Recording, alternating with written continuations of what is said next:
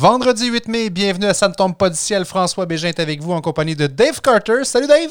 Salut François! Dave qui est courtier immobilier et propriétaire de Royal Page Blanc et Noir. Euh, Aujourd'hui à l'émission, on reçoit Hans qui va nous parler de son entreprise euh, qui offre des services euh, dans le domaine de l'électrification, ben oui, des transports, mais un peu plus général que ça aussi, qui a dû se réinventer un peu à, travers ce qu'on vit présentement, mais il va nous parler de la croissance de son entreprise également. Ben, on part ça quand? On part ça maintenant.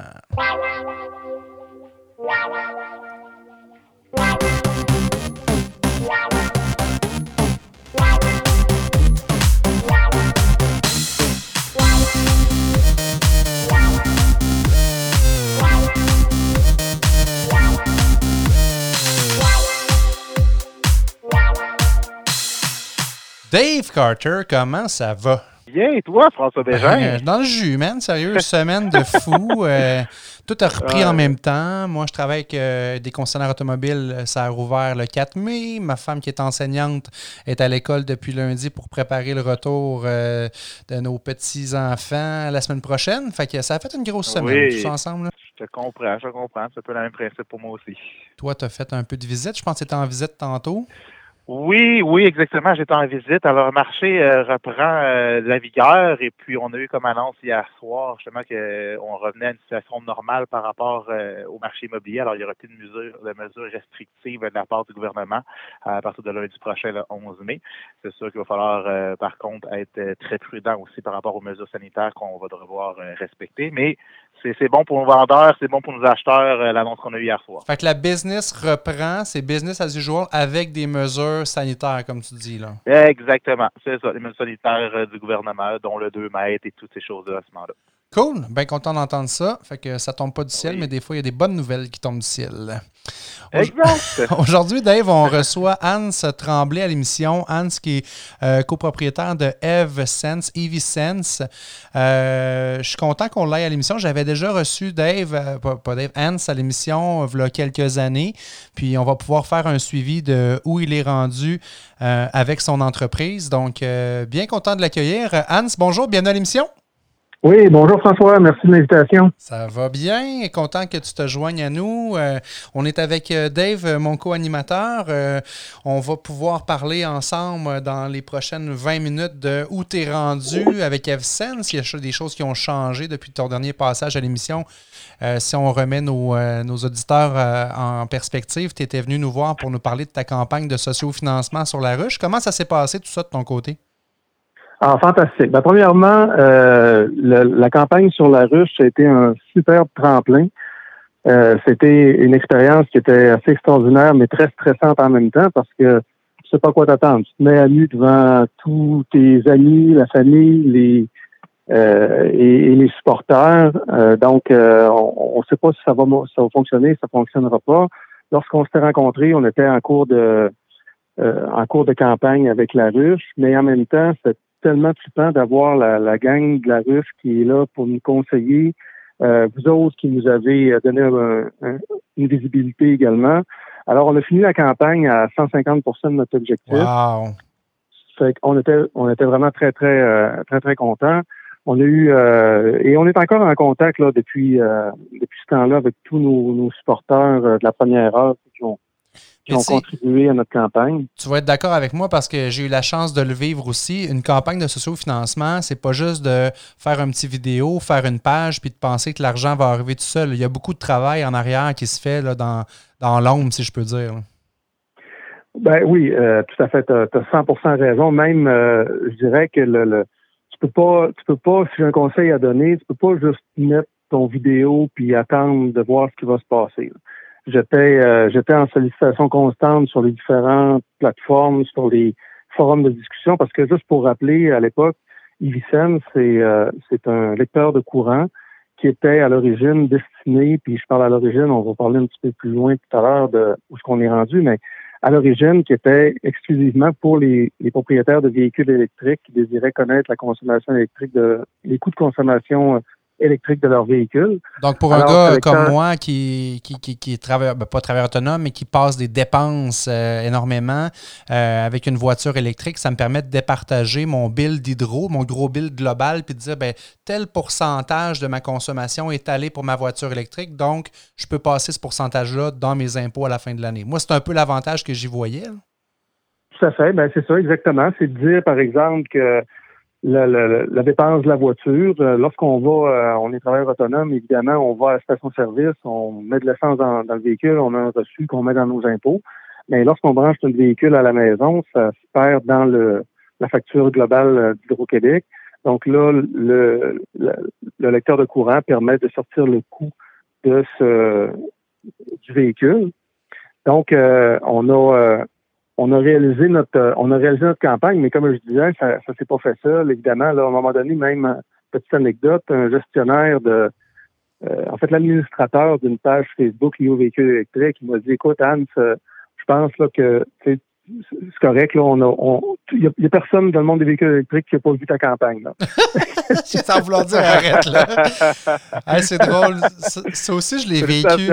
Ouais, c'est bon, c'est bon signe. Ça veut dire que tu as inondé le marché puis les gens en ont entendu parler. Là.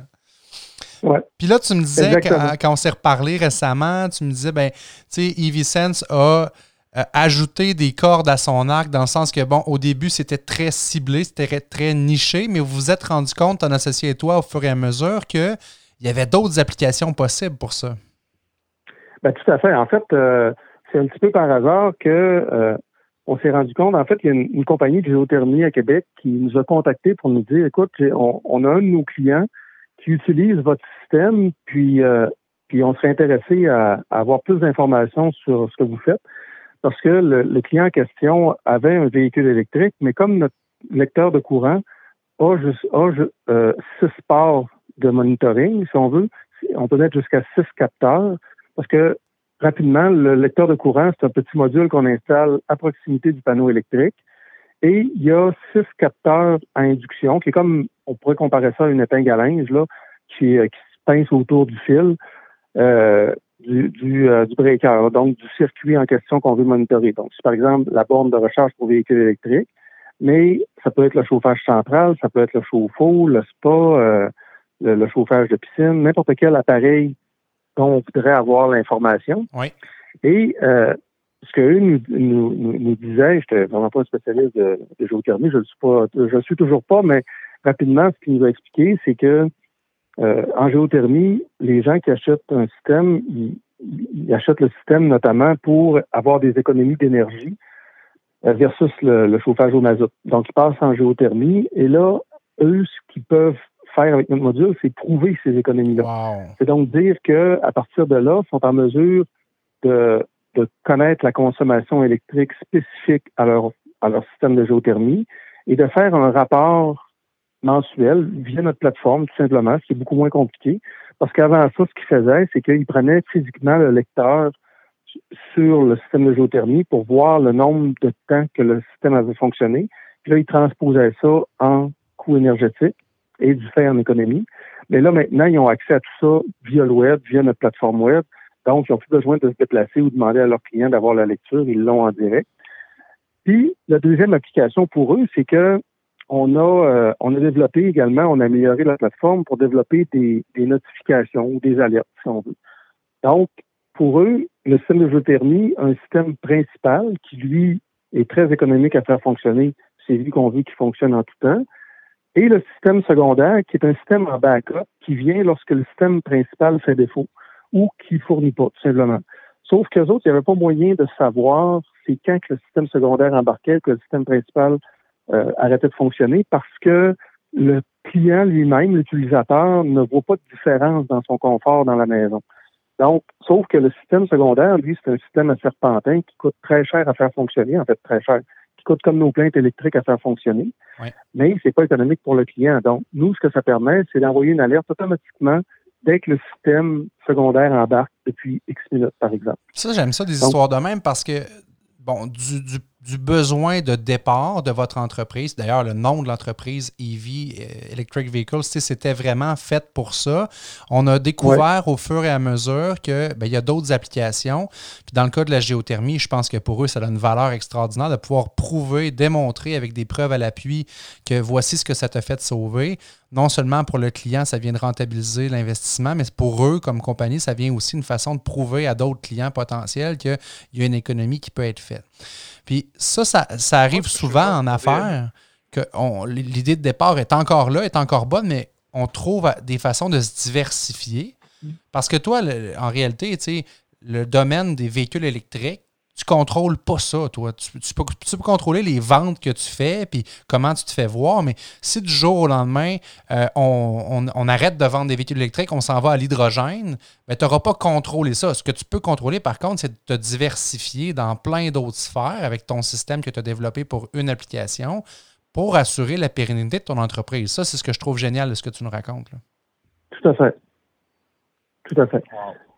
En fait, pour, euh, oui, toi, Hans, euh, là, en fond, au, niveau de la clientèle, c'est sûr qu'au Québec, on a la chance euh, d'avoir un hydro qui est pas cher versus d'autres endroits dans le monde. Présentement, êtes-vous juste au Québec ou vous êtes, vous êtes des, clients, des clients extérieurs?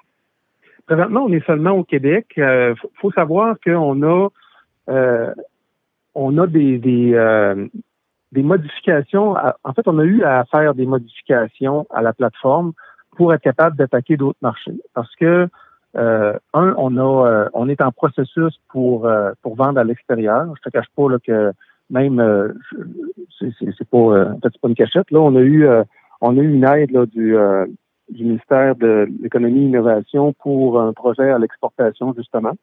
Donc pour le gouvernement comme pour nous citoyens, ce qui est intéressant, c'est d'aller chercher de l'argent à l'extérieur puis de la ramener au Québec. Donc c'est sûr que plus on on est en mesure de, vendre à l'extérieur, puis plus c'est profitable pour le Québec en général.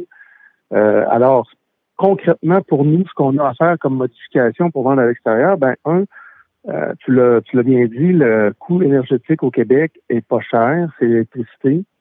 Euh, c'est une énergie qui est renouvelable et disponible en grande quantité. Donc, donc pour nous, euh, en fait, notre système n'a pas la même pertinence dans d'autres marchés. J'explique, c'est que, premièrement, la façon de facturer au Québec, qui est très, en très grande majorité à un coût fixe euh, et unique là, par kilowattheure. Qui ne varie pas en fonction des heures d'utilisation comme ailleurs dans le monde. En plein ça, exactement. Donc, c'est donc dire que pour d'autres marchés, d'avoir un système comme le nôtre, qui est en mesure de dire, par exemple, que à telle période de la journée, ta sécheuse à linge a fonctionné, ben peut-être que ton linge, aurait pu le faire sécher à 8 heures le soir au lieu de le faire sécher à 5 heures en arrivant de travailler. Ben, ça aurait fait en sorte que tu aurais sauvé tant de dollars. Donc, nous, notre système est en mesure, on a adapté notre système pour être en mesure, un, d'avoir une, tarification en fonction de la période de la journée et aussi en fonction de la période de l'année. Parce qu'il y a différents paramètres, pas juste la période de la journée, mais la période de la journée, la journée dans la semaine, puis la période dans l'année. L'expert en finances personnelles en moi tripe vraiment sur ce que tu dis là. là. Ben, ça va permettre à plein de monde de sauver de l'argent. J'adore le concept. Ben, c'est ça, parce que dans le fond, c'est des fois des petites, petites choses qu'on dit euh, euh, que les, tu sais, on pense pas nécessairement, mais quand tu l'as vraiment chiffré en dollars en avant de toi, de dire, tu sais, des fois tu te préoccupes pas, puis nous, on n'est pas sensibilisés à ça au Québec, mais juste de dire, bon, ben, si tu avais fait telle, telle, telle, telle chose, l'optimisation de ton énergie t'aurait fait sauver tant de dollars. Et en plus aussi, ce qui est intéressant, c'est que la plupart des fournisseurs électriques ont ce qu'on appelle un API, donc qui nous permet nous de se connecter sur le euh, de se connecter sur le, leur serveur et de connaître la provenance de l'énergie. Donc, par exemple, quelqu'un qui voudrait euh, savoir euh, nous, ici au Québec, c'est pas une considération parce qu'on a 100% de notre énergie qui est, qui est renouvelable, qui provient de l'hydroélectricité. Mais dans d'autres marchés, euh, par exemple, entre telle heure et telle heure, en dehors des périodes de pointe, ben, l'éolien suffit à fournir à la demande. Ah, mais en période de pointe, faut qu'il aille rechercher dans une usine au charbon ou encore euh, au mazout. Donc, c'est donc c'est des choses qui sont différentes des réalités qui sont différentes. Donc, on est capable de dire, par exemple, à quelqu'un, bon, ben, à présent, présentement, tu as 50% de ton électricité qui provient de sources renouvelables, Mais après un an, on est capable de dire, voilà, maintenant, tu es rendu à 90% de ta consommation d'électricité qui provient de sources renouvelables. Donc, on comprend que déjà, les gens qui sont sensibilisés avec un véhicule électrique ont en plus une sensibilisation au niveau des énergies renouvelables. Donc, ça permet juste de le voir. Tu sais, c'est comme des petits changements qui peuvent faire une grosse différence. Puis le fait de le voir en avant de toi mm. par un petit courriel ou un message texte ou un petit bravo, ben ça peut euh, ça peut faire évoluer les choses de ce côté-là aussi. Je m'adresse, Hans, à l'entrepreneur en toi là, qui réalise aujourd'hui, en 2020, que tu as peut-être une plus grosse bibite entre les mains que ce que tu avais pu penser au départ. Là. Je ne sais pas comment tu avais rêvé à ton, ton entreprise dès le départ, mais il y, a, une question à un moment donné aussi de mettre nos priorités à bonne place parce qu'il y a des applications pour FSense, il pourrait, d'après moi, en avoir des centaines différentes. Mais en même temps, si tu développes tout ça en même temps, tu ne te concentreras pas sur une chose qui est essentielle à la survie d'une entreprise, c'est-à-dire avoir des revenus. Comment tu fais pour jongler avec tout ça entre le désir de grossir, de, développer d'autres marchés, puis quand on parle d'international, my God, tu peux en dépenser là, de l'argent puis du temps à développer des contacts, puis toutes les notions que tu nous parles là. Comment tu fais pour jongler entre ça, le, besoin de faire des revenus à court terme, puis le désir de grossir euh, ton entreprise? Bon, premièrement, ben, c'est vraiment une excellente question parce que c'est réellement une question qu'on se pose nous-mêmes comme entrepreneurs. Il y a des choix qu'on doit faire entre le modèle. Euh, d'ailleurs, quand on regarde les modèles d'affaires dans les startups, il y a deux modèles d'affaires assez contradictoires. Tu as le modèle d'affaires du Silicon Valley, puis tu as le modèle d'affaires européen, des startups européens, qui sont, euh, qui sont deux modèles complètement différents. Le modèle, euh, le modèle Silicon Valley, c'est on dépense, on dépense, on dépense. C'est pas grave de pas être profitable, mais il faut avoir une grosse croissance qu'on va capitaliser ultérieurement. Puis ça, on en a vu des entreprises ici euh, travailler sur un concept qui était tellement hot, tellement gros qu'ils ont oublié de travailler ses revenus, puis finalement, ça a planté. Ça existe. J'en ai en tête des entreprises, même de la région de Québec, qui après 15-20 ans de recherche et développement, c'était tout le temps juste de la recherche et développement que ça a donné rien. Euh, exactement. Alors, puis je, te dirais aussi, rendu à un certain âge, je suis père de cinq enfants, euh, on a, on a quand même des réalités puis on, gère, on gère l'entreprise. En fait, mes associés et moi, on gère l'entreprise comme on gérerait notre finance euh, personnelle, nos finances familiales. C'est-à-dire qu'on ne mettra pas à risque la, famille Vicente en se disant en gamme blanc que ça va, euh, ça va lever euh, incroyablement.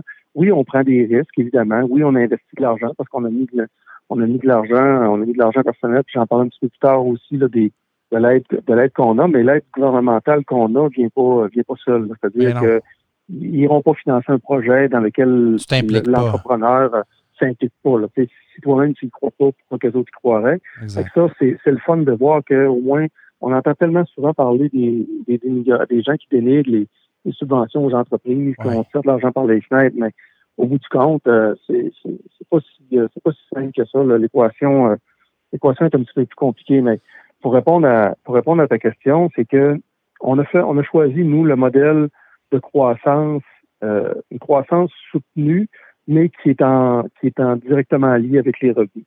Parce qu'on ne croit pas que tu puisses perdre de l'argent continuellement puis espérer euh, avoir une pérennité sur euh, de l'entreprise. Mm-hmm. Donc donc c'est sûr que ça, ça amène des challenges, mais on voit les choses un petit peu différemment puis on, on dépense pas on dépense pas de l'argent qu'on n'a pas presque certain euh, d'avoir un d'avoir un retour.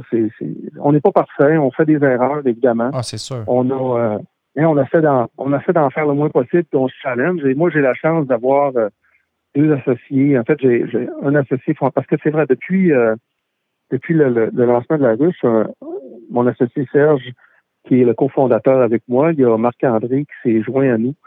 Euh, également comme associé, Marc-André, qui est un programmeur, euh, qui en fait, c'est un physicien maîtrise en, physique appliquée, qui est spécialisé en intelligence artificielle. Donc, euh, on aura aussi Serge, lui, qui est, qui une maîtrise en génie électrique, moi, qui est plus au niveau développement des affaires. Donc, on est une équipe qui est qui se complète très, très bien, mais qui est aussi capable de se challenger. Donc, même si Évidemment, au niveau euh, au niveau ingénierie, euh, mon associé va être plus poussé que moi. Ben, je vais lui poser des questions banales pour comprendre. et ça va, ça va le pousser un petit peu plus loin dans ses réflexions.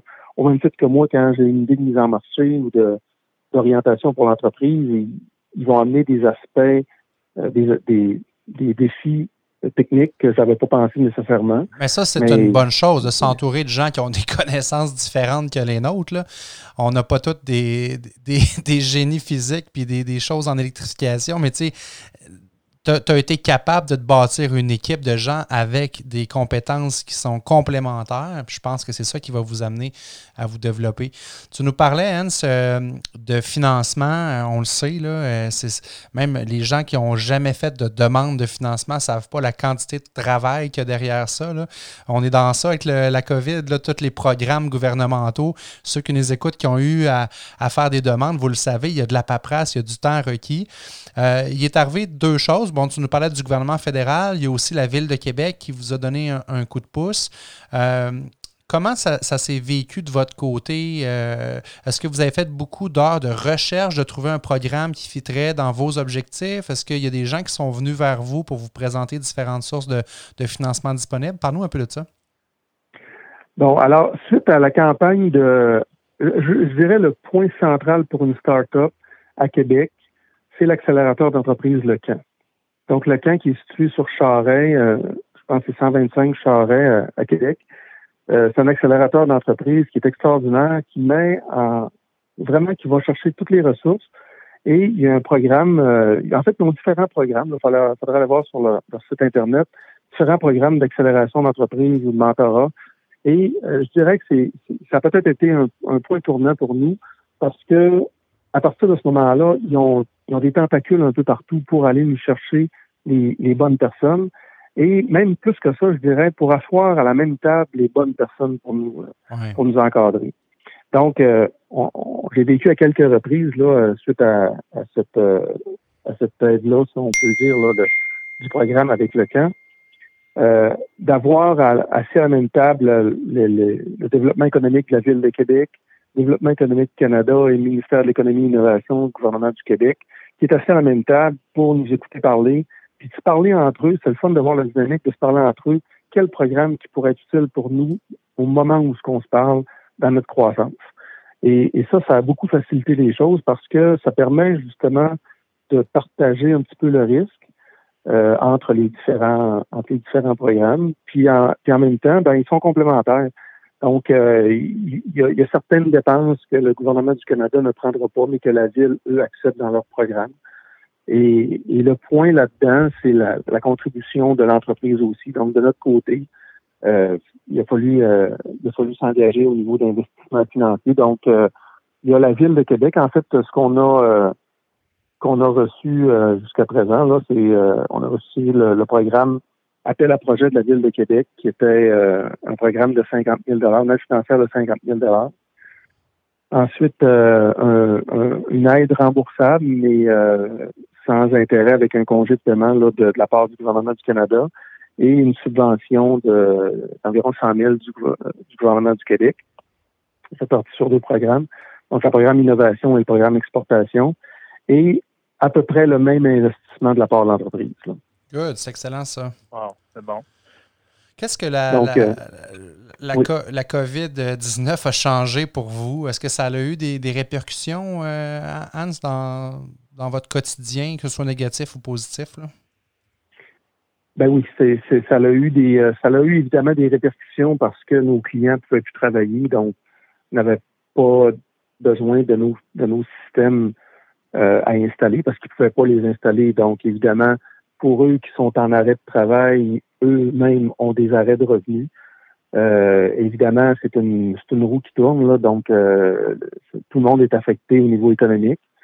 Euh, de notre côté, par contre, ça nous a permis de, de voir d'autres, de, de, prendre le temps de finaliser certains certains points, parce que ce qu'il faut savoir dans le programme avec la avec la ville, entre autres, et le gouvernement du Québec, c'était que notre produit au départ, puis ça, ça nous vient aussi de la compagnie de géothermie. En fait, ça vient du besoin de la compagnie de géothermie. C'est que, à la base, notre produit était fait pour une résidence, une personne qui veut voir son module, tout simplement. Oui. Mais c'est pas une réalité qui est tout à fait intéressante pour une compagnie qui a 1000, 2000, 3000 clients d'avoir à se brancher sur chaque module un après l'autre pour savoir la consommation électrique, puis avoir faire le rapport des clients. Alors, euh, évidemment, ils nous ont demandé, serait-ce possible d'avoir un genre de dashboard qui permet de, de, de, suivre en temps réel tous nos systèmes, puis de lever des alertes si, par exemple, il y a un système qui chauffe trop, un moteur électrique qui commence à être défectueux, d'avoir, euh, autrement dit, de faire de la maintenance prédictive. De dire, oups, ce moteur électrique-là commence à avoir un comportement qui est, qui est, qui est pas optimal. Euh, on devrait peut-être intervenir avant, qu'il lâche puis que le client soit dans le trou. Alors, euh, le, le projet avec la Ville de Québec était de développer, en fait, de faire évoluer notre plateforme pour que ça devienne une plateforme multisite. Et tu vas voir où je veux en venir avec le COVID-19 tout à l'heure. Donc, cette, cette évolution-là de la plateforme a fait en sorte que, mais, en fait, très, très bientôt, on est en train de faire les tests finaux au niveau des, euh, de la fonctionnalité. le, le système permet d'avoir une vue globale et d'allouer des, des, des interventions auprès d'un département technique, disons.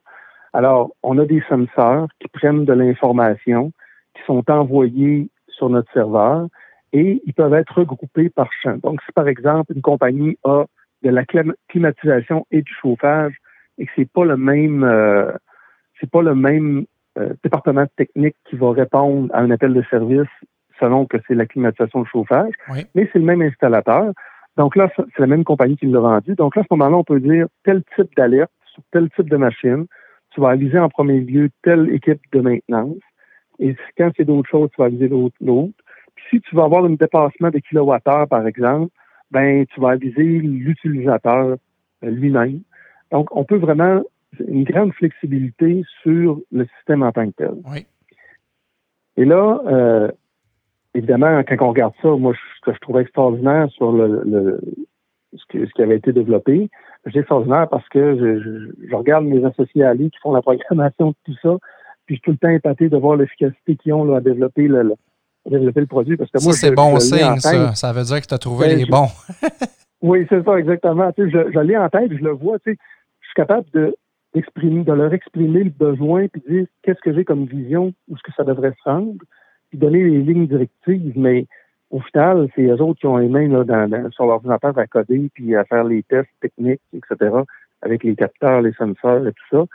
Et, évidemment, ben, euh, je peux pas, je peux pas trop trop m'avancer encore, mais je peux dire que euh, dans le temps du COVID-19, il y, a des, y a des problèmes qui sont apparus. Puis, euh, ce qu'on s'est rendu compte, c'est que notre plateforme de surveillance peut surveiller, peut surveiller plus que euh, plus que des appareils électriques. Wow. Parce que ça pourrait surveiller, euh, par exemple, l'état de santé d'une personne à distance. Ça pourrait surveiller euh, la température d'une pièce. Ça pourrait surveiller la température d'une personne aussi. Parce que les senseurs peuvent être des senseurs électriques, des senseurs biométriques.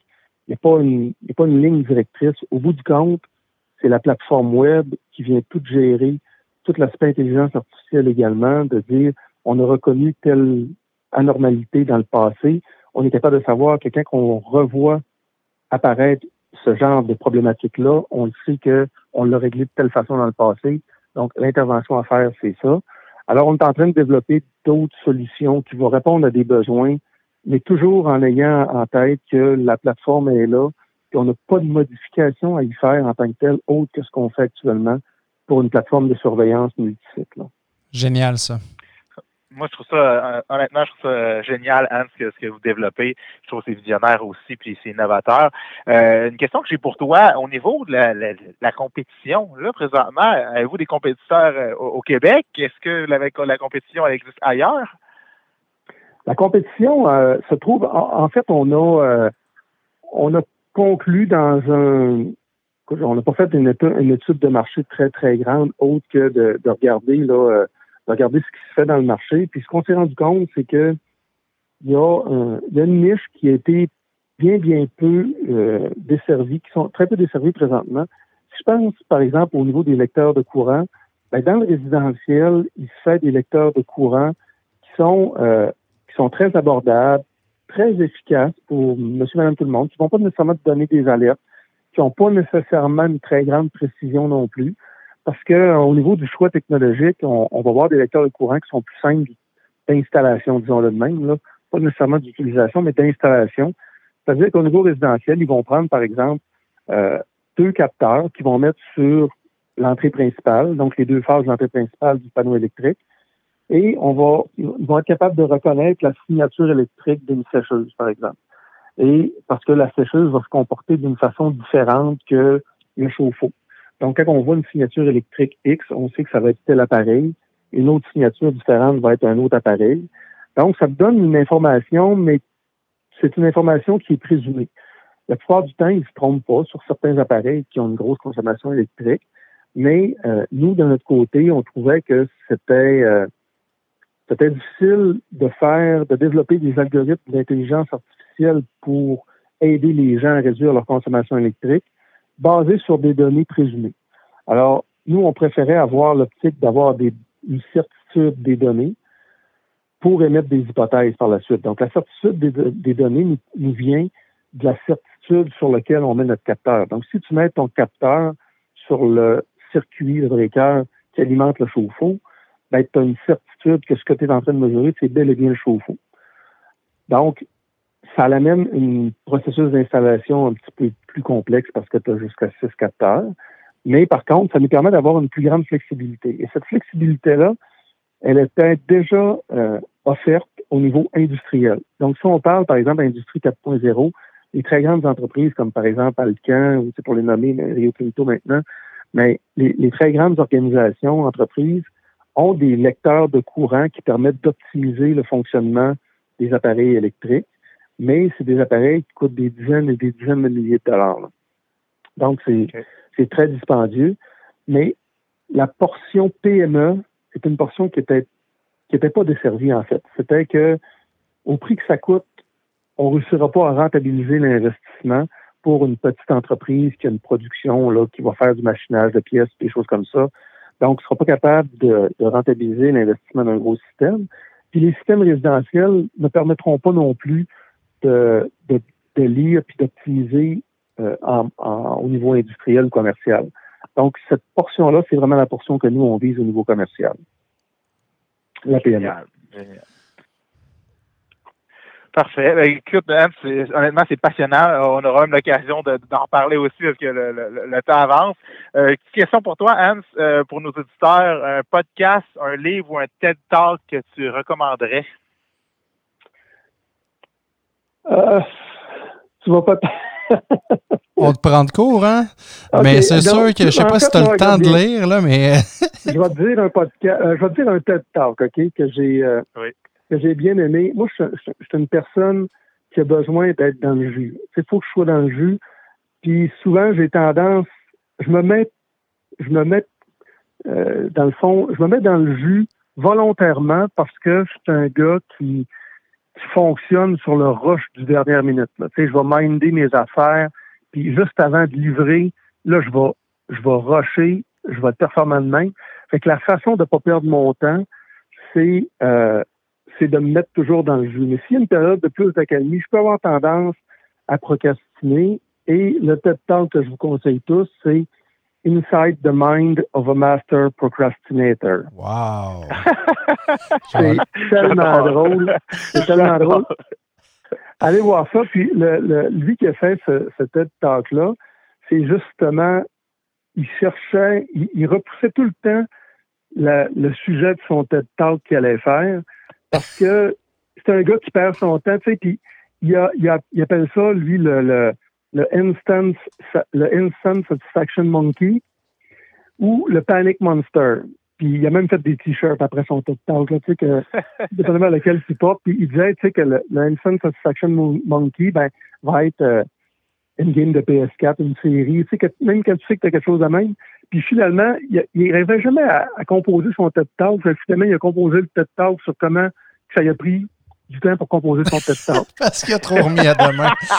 J'adore, Hans. Je vais poster le lien sur euh, le podcast. Les gens, dans les commentaires, vous allez pouvoir euh, avoir le lien de ça. Je vais mettre le lien également euh, de EV-Sense. Les gens veulent suivre tes produits, sont intéressés. Également, il y a sûrement des auditeurs qui roulent en véhicule électrique. donc, allez-y pour ça. Puis, Hans Tremblay, merci d'être passé nous revoir à l'émission. Bien le fun de voir où tu es rendu. Puis, je suis convaincu que le futur est très positif pour toi et ton entreprise. On va te réinviter dans quelques temps pour euh, faire le suivi de tout ça. Je te souhaite une excellente fin de journée, Hans. Merci. Merci François, merci Dave. Bonne journée. Ça fait plaisir. Bye. Ah, Dave, euh, c'est le fun des super entrevues comme ça. C'est le fun, Dave. Euh, ouais, une belle entreprise, un gars euh, dynamique. Puis euh, j'étais content de, sa réponse quand on lui a demandé euh, le piège entre le développement rêvé à grossir l'entreprise, mais aussi les revenus. parce que bon, il est quand même dans des technologies assez de pointe, assez poussées. Donc, il ne faut pas perdre de vue que ben, ça prend de l'argent pour faire de la recherche et développement. Fait que pour ça, il ben, faut générer des ventes. Fait que j'aime son équilibre là-dedans. Exact. Alors Dave, on se dit, nous, ben, à la semaine prochaine pour euh, notre prochain épisode. On approche de l'épisode 200. Il va falloir commencer à penser sérieusement à ce qu'on va faire pour célébrer ce milestone-là. Euh, j'espère que ça va pouvoir être un épisode live face à face. Euh, ça pourrait être dans tes bureaux. ça tes, tes, bureaux sont tellement sharp qu'on amènera une caméra puis on montrera ça à tout le monde. Ça va venir, ça va venir. On va être prêt. Good, Dave. Euh, bonne semaine. Merci à tous d'avoir été là. Je vous invite encore une fois à partager le podcast à vos euh, familles et vos amis qui pourraient bénéficier de l'écoute de ce qu'on produit pour vous. Et puis, euh, vous pouvez faire aussi un petit review sur Apple Podcast, sur iTunes, sur Spotify ou sur iHeartRadio. Mettez-nous des petits cœurs là-dedans, mettez des petits commentaires. Ça nous aide à, se faire connaître et à faire connaître le podcast. Et j'ai eu la preuve, Dave, qu'on est écouté en Italie parce que notre dernière invitée, Marie-Thérèse Arton, a reçu un courriel de quelqu'un en Italie qui voulait avoir plus d'informations sur ses services. Donc, euh, on est rendu euh, big, tabarouette. International. International, baby. Salut tout le monde, à la semaine prochaine. Bye bye.